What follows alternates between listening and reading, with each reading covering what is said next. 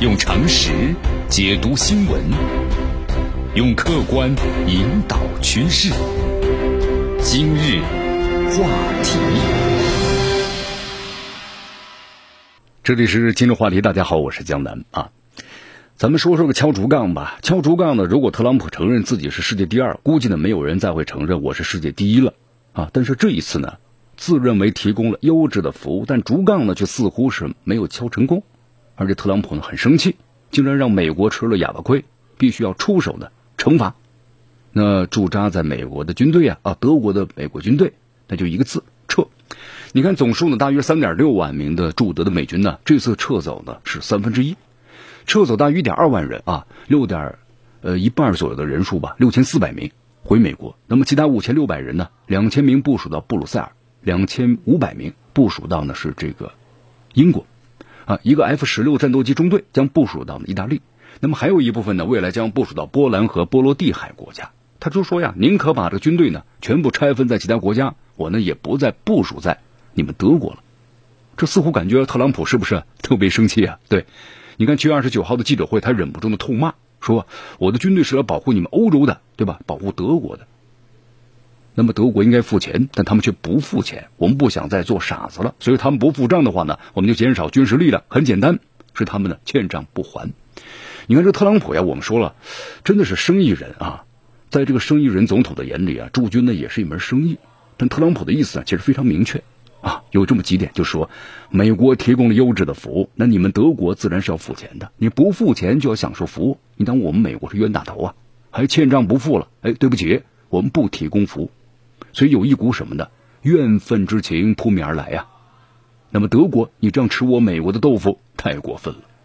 好，其实咱们要说的是，这个世界我们说了，没有无缘无故的爱，也没有呢无缘无故的恨，是不是？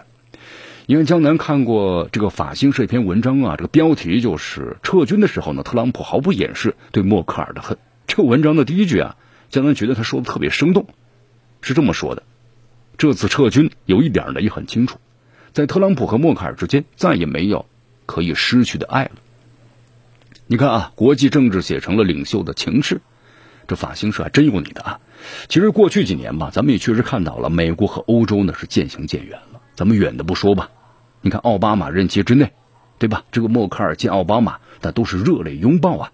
但是特朗普呢？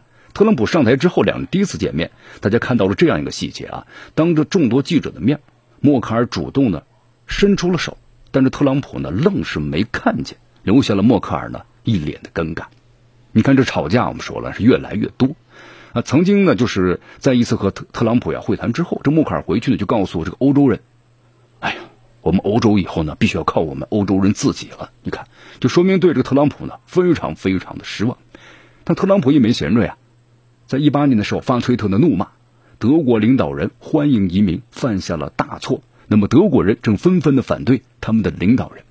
其实不管是对是错啊，特朗普你这么做呀，我们说就严重干涉德国的内政了。那默克尔的心中痛快吗？肯定不痛快啊，可想而知。所以说就有了前年呢，加拿大七国峰会之后，默克尔呢默默的贴出了那张著名的六大门派呢围攻光明顶的照片。你看这个去年的时候啊，默克尔呢还前往这个美国的哈佛大学。是吧？发表了这个演讲，这个话里有话是这么说的：保护主义和摩贸易摩擦正威胁着全球的自由贸易，包括呢经济繁荣的根基。我们千万不能够呢称谎言为真相，也绝不能够把真相呢视为谎言。我们不能够将反常当作常态加以接受。你看，在不久前呢，默克尔在接受欧洲多家媒体采访时呢，直言不讳呀。很多人认为美国在全球的优势是因为呢中国。被中国抢占了而丢失的时候，不要忘了这种可能啊！是美国主动放弃了全球领导者的角色，所以你看这个默克尔这位老太太也挺有个性的吧？真的很有性格。那么最新的争吵就是，则是呢特朗普想搞个线下的七国集团峰会，那么现在到处都是呢我们说了视频峰会，特朗普感觉呢挺不爽。如果搞成线下峰会，那么这不是对他呢抗议成功的背书吗？但是谁知道呢？你看。默克尔第一个就反对了啊，原因当然说的很外交，但意思呢非常明确。你美国疫情那么严重，万一传染了怎么办？我德国呢不捧场，对吧？那特朗普就很受伤啊，于是一怒之下呢，上个月就提出了要削减呢驻军的问题。你看，既然有这想法了，说干就干呢。现在方案呢出台了，特朗普呢还是忍不住，是不是继续对德国呢破口大骂？那么这不仅的话，我们说了，没有可失去的爱，看来现在呢，那都是一肚子的恨了。这特朗普呀，确实非常的受伤啊！你要知道，利用驻军敲竹杠一直是特朗普的拿手本领啊。在这位生意人总统的词典里，我们说了，搭美国的便车那是万万不可以的，对吧？再亲的小兄弟，这保护费啊，该交还得交。这个世界没有钱是万万不能的。你看，在特朗普的自传呢《交易的艺术》里，特朗普谈到做生意的四个阶段：第一就是提出呢惊人的目标，这是第一；那么第二呢就是大肆的宣传；那么第三呢是决策反复的摇摆；第四是获得直观的结果。你看，特朗普呢还这样写道：一个呢远高于预期的条件呢，让对手呢无从下手；那么反复无常的变化给对手呢施加压力。那么给出呢次优条件，让对手呢急于接受了事，然后达到最初想要的结果。你看，了解这个特朗普的这个为人的话，或者他做生意的信条的话，过去三年是不是特朗普没少这么干呢？反正啊，最终的结果，日本的被敲得嗷嗷直叫啊，是不是？但不得不增加对美国的补贴。那么韩国被敲的是头皮发麻，但最后怎么样呢？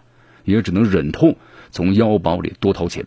但现在看来的话呀，只有德国那就是死活呢不上趟。这抗议做的比美国还要棒，享受美国服务居然不给足钱，所以特朗普呢就生气了。那美国大兵呢就要撤了，但是我们说了，你这个撤也是要成本的呀。有媒体呢算了一下，如果美军重新部署的费用，那也要几十亿美元。那这个钱怎么办呢？估计只能美国自己掏了。这估计是特朗普呢生气的原因吧？竹杠没敲成，还要自己掏腰包，是不是？一世英名，看来真的要毁在默克尔的手里了。但事情啊，江南说说还没完。你看，在社交媒体上啊，很多美国人关注到了一个点，就是特朗普呢刚刚和普京通了电话，然后啊，他就裁了驻美德国的这个大量美军。这个时间点是不是太敏感了呢？那么特朗普，你到底有什么猫腻呢？有什么猫腻？反正前国家顾问呢，就美国的啊。这个前国家安全顾问这赖斯已经定性了，这是特朗普送给普京的一个特别的礼物。这个特朗普的前国家安全顾问呢，博尔顿那是一阵痛批啊，说特朗普呢发出了一个错误的信号，这样做是不能够接受的。但是美国这么做，俄罗斯就真高兴吗？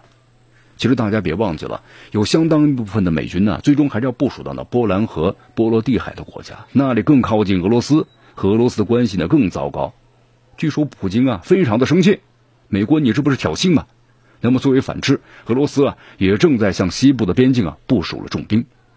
所以说这场国际大戏很精彩啊，牵一发而动全身，这一环呢更套着一环啊，现在都成罗生门了。用常识解读新闻，用客观引导趋势。今日话题。